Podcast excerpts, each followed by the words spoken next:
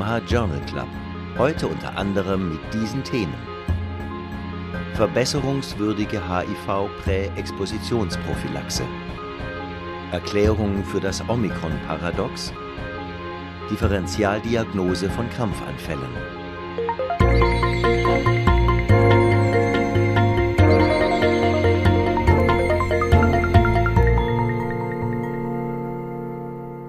Liebe Hörerinnen, liebe Hörer, herzlich willkommen zu einer neuen Folge des EMH Journal Club. Schön, dass Sie uns zuhören. Moderiert und produziert wird dieser Podcast von mir. Ich bin Nadja Petschinska. Die Studienzusammenfassungen schreibt und kommentiert hier auch gleich für Sie Professor Dr. Reto Krapf. Die Studienfacts spricht Christian Heller.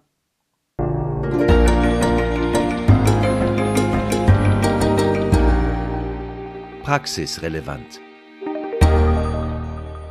Verbesserungswürdige HIV-Präexpositionsprophylaxe. Eine medikamentöse Prophylaxe mit Tenofovir und Emtricitabin kombiniert mit Kondom verhindert bei Sex mit HIV-positiven Partnern in über 99 Prozent der Fälle einen Neuinfekt. Eine Schweizer Studie mit vorwiegend homosexuellen Männern (Men who have sex with men, MSM) sieht selbst unter Studienbedingungen eine ungenügende Compliance, wobei das Preisargument zentral zu sein scheint. Für die Kosten von 600 Franken pro Monat muss selbst aufgekommen werden. Da etwa 25 Prozent der HIV-Neuinfektionen bei Menschen unter 25 Jahren vorkommen und mit etwa gleich großer Häufigkeit durch heterosexuellen Geschlechtsverkehr entstehen, ist die Mitteilung der Centers of Disease Control and Prevention CDC USA offenbarend. Nur ein Prozent der sexuell aktiven Bevölkerung benutzt eine Präexpositionsprophylaxe, obwohl ein Drittel von dieser Möglichkeit weiß diese Daten, wenn sie in der Schweiz vergleichbar ausfallen, sind besorgniserregend, denn jede fünfte HIV-positive Person scheint von ihrem Infekt zum Zeitpunkt des Geschlechtsverkehrs nichts zu wissen.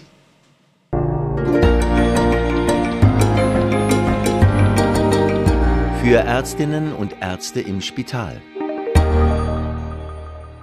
Koronare 3 Gefäßerkrankung Bypass-Operation oder perkutane koronare Interventionen. Bei der koronaren Dreigefäßerkrankung haben große Studien gezeigt, dass die Bypass-Chirurgie den perkutanen Interventionen überlegen ist. Allerdings waren in den Gruppen der perkutanen Interventionen die Stenosen nur visuell und nicht aufgrund des physiologisch relevanten Stenosegrades als dilatationswürdig beurteilt worden. Die funktionelle Signifikanz einer Stenose kann mit Messung der funktionellen Flussreserve bestimmt werden, dies mittels Druckmessungen via einen Draht vor und hinter der Stenose. Deren Anwendung führte im Vergleich zu Interventionen ohne Messungen und im Vergleich zu einer medikamentösen Therapie allein zu besseren Resultaten. Für einen Nicht-Kardiologen bleibt unklar, warum die funktionelle Flussreserve in der Routine anscheinend selten angewandt wird. Eine aktuelle Studie verglich nun die Bypass-Operation mit perkutanen Interventionen – basierend auf Messungen der Flussreserve, je etwa 750 im Durchschnitt 65-jährige Patientinnen und Patienten. Die Inzidenz des gemeinsamen Endpunktes Tod, Herzinfarkt oder Schlaganfall war in der Bypass-Gruppe um absolute 2,1 Prozent tiefer, Number needed to bypass also etwa 50. Allerdings sprachen die Sicherheitsendpunkte bei etwas unterschiedlicher Effektgröße zwischen den verschiedenen Nebenwirkungen für die perkutane Intervention. Diese war von hochsignifikant weniger Blutungen, Nierenversagen, Vorhofflimmern und andere Dysrhythmien sowie Rehospitalisationen innerhalb von 30 Tagen gefolgt. Kardiovaskulär fokussierte Leserinnen und Leser werden die Studie als Pro-Bypass-Chirurgie ansehen, andere werden die Nebenwirkungsraten stärker einrechnen, die dann das Gesamtresultat weniger glänzend erscheinen lassen. Ein Editorialist merkt zudem an, dass die heute verwendete medikamentöse Therapie bei mittleren bis ausgeprägten stabilen Ischämien weder von der Bypasschirurgie noch von der perkutanen Intervention geschlagen wurde. Ein medikamentöser Arm hätte dieser Studie also gut angestanden.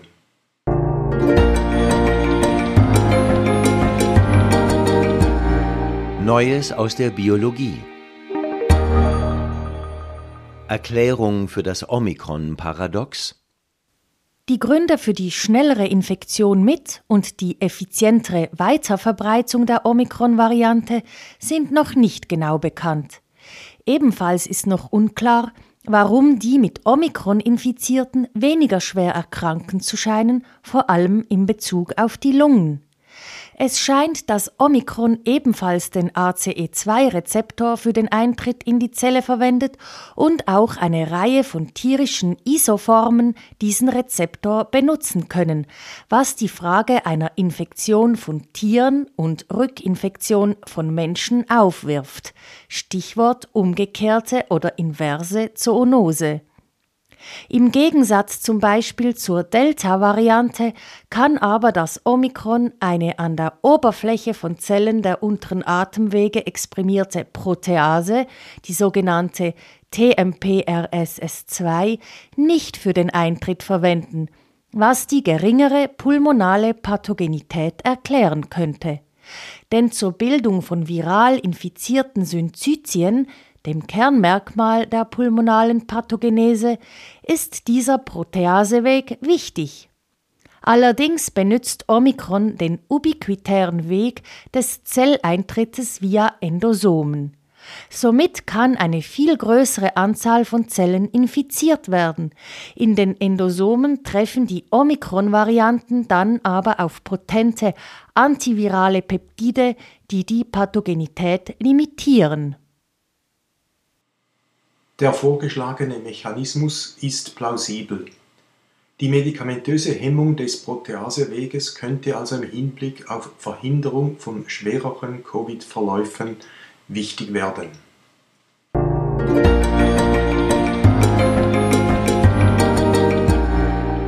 Fokus auf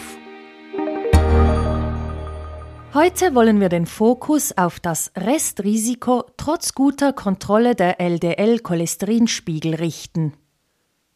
LDL-Cholesterin kann heute mit Statinen, falls notwendig auch mit Ezetimieb oder PCSK9-Hämmern, von denen eine orale Form bald auf den Markt kommen dürfte, meist in die ehrgeizigen Zielwertbereiche gebracht werden Erhöhte Triglyceride und erniedrigte HDL-Werte sind aber auch bei guter Cholesterinkontrolle persistierende kardiovaskuläre Risikofaktoren. Triglyceride und HDL-Cholesterin werden durch die Anti-LDL-Medikamente nicht wesentlich beeinflusst. Diät, körperliche Aktivität und Gewichtsverlust können hohe Triglyceridwerte senken und das HDL erhöhen Fibrate und Fischöle haben ähnliche Effekte, aber ihr Einfluss auf klinisch relevante Endpunkte kardiovaskuläre Ereignisse ist zweifelhaft. Neue Medikamente, welche die Aktivität der Lipoproteinlipase erhöhen, sind in Entwicklung. Sie senken dadurch primär die Triglyceridspiegel und erhöhen sekundär die HDL-Konzentrationen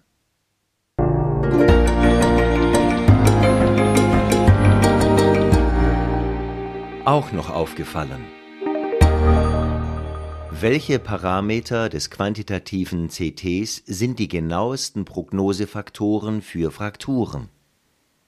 Patienten, verordnende Ärztinnen und Osteoporose-Spezialisten sind unterschiedlich frustriert über die limitierte Prognosekraft der klassischen Osteodensitometrie und die großen Unterschiede bei repetitiven Tests, die sogenannte Interassay-Variation. Alternative bildgebende Methoden sind nötig, wobei die volumetrische periphere Computertomographie, die auch Informationen über die Mikroarchitektur und berechnete Indizes der Knochenfragilität liefern kann, aktuell über die größte Datenlage verfügt. Sie kann zukünftige Frakturen signifikant voraussagen.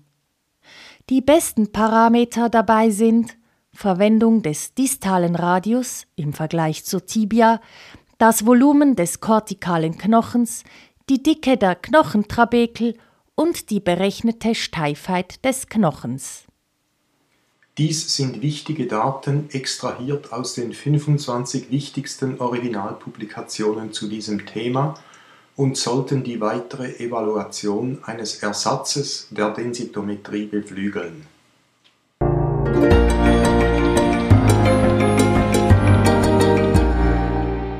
Das hat uns gefreut.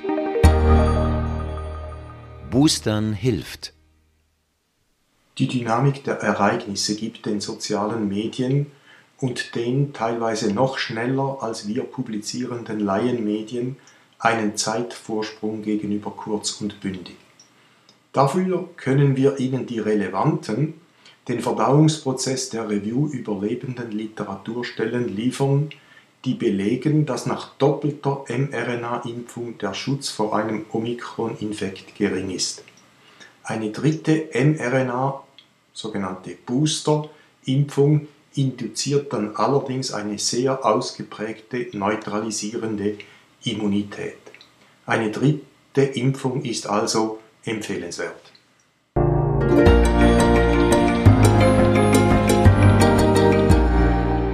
Das hat uns nicht gefreut. Xenotransplantation. Wo werden wir überhaupt noch Grenzen setzen? Nach einem mehrjährigen Dornröschenschlaf ist am 7. Januar 2022 die Xenotransplantation wieder erwacht. Das transplantierte Schweineherz dessen sehr immunogene Alpha-1,3-Galaktose, normalerweise exprimiert an der Zelloberfläche, genetisch ausgeschaltet worden war, zeigt zumindest Tage nach Implantation in einen Menschen eine anscheinend gute Funktion. Die Aufführung in dieser Rubrik und die Art der gestellten Titelfrage reflektiert das kurz und bündige Unbehagen, mit den ethischen Fragen, die von dieser Art Medizin nun wieder ausgehen müssen.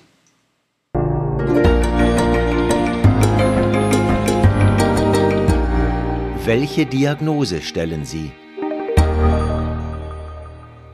Differentialdiagnose von Krampfanfällen.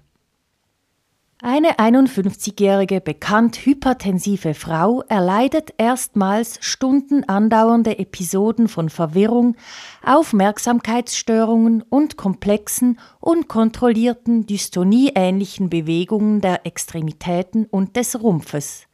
Das Hirnmagnetresonanztomogramm zeigt hypertensive kortikale und subkortikale Hyperdensitäten kompatibel mit einer vaskulären Enzephalopathie. Eine Therapie mit Levetiracetam 200 Milligramm pro Tag wird unter Langzeit-EEG-Kontrolle begonnen. Gleichwohl treten weitere Anfälle meist gegen Ende des Nachmittags auf. Auffälligerweise ist die Patientin dabei sehr bleich und schweißgebadet.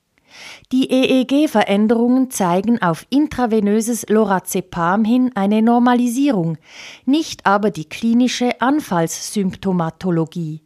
Die wahrscheinlichste Diagnose ist A vaskuläre Enzephalopathie mit mesenzephalen oder Basalganglien-Ischämien, b.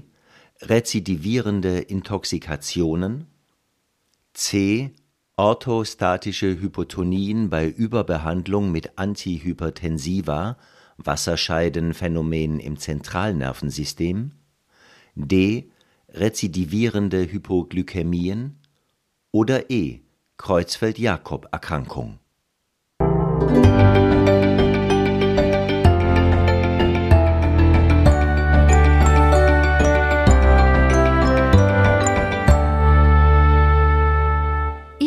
mit dieser Symptomatik Dauer und Replikation identischer Symptome wären ungewöhnlich.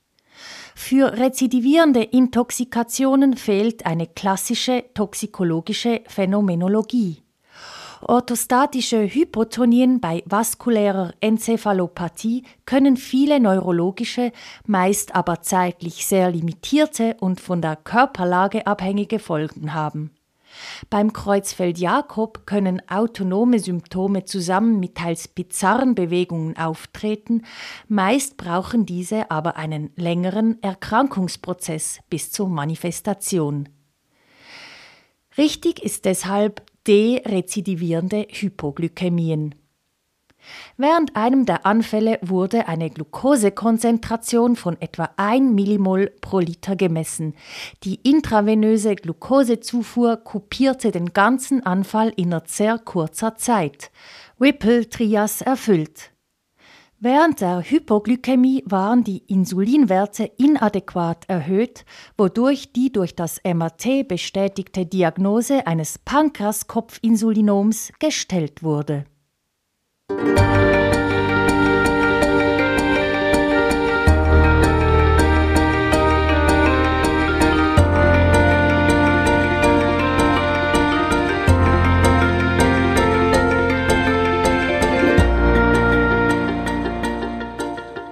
Das war es schon wieder für heute mit dem EMH Journal Club.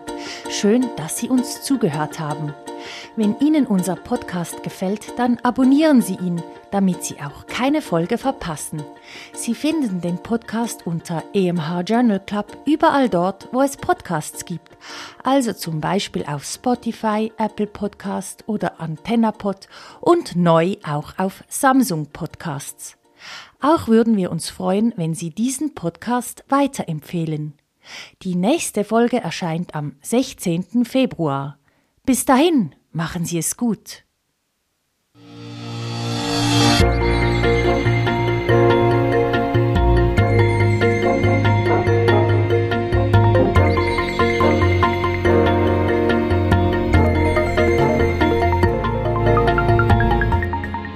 Sie hörten EMH Podcast, EMH Journal Club. Konzept, Textbearbeitung und Moderation Dr. Nadja Pitschinska. Autor der Originaltexte und Kommentare Professor Dr. Rito Krapf. Sprecher Christian Heller. Musik Martin Gantenbein. Produktion Resus Positiv GmbH für EMH Schweizerischer Ärzteverlag.